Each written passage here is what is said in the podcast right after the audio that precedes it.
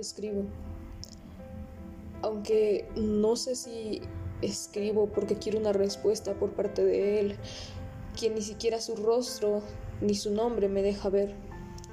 No sé si quiero documentar el fracaso el cual siempre me abraza o simplemente dejo que los susurros escapen por un pedazo de papel, pero con el riesgo de estar en internet, donde nada desaparece.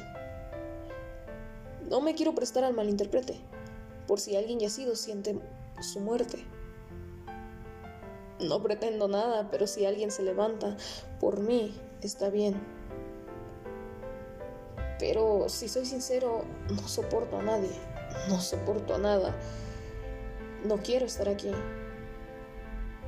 Me siento tan indiferente como el resto hacia mí desde hace años, así que elijo este espacio para poder crear otro yo, otro prado, otros miedos alguien distinto a mí. Porque aunque me guste negarlo, soy mis pensamientos.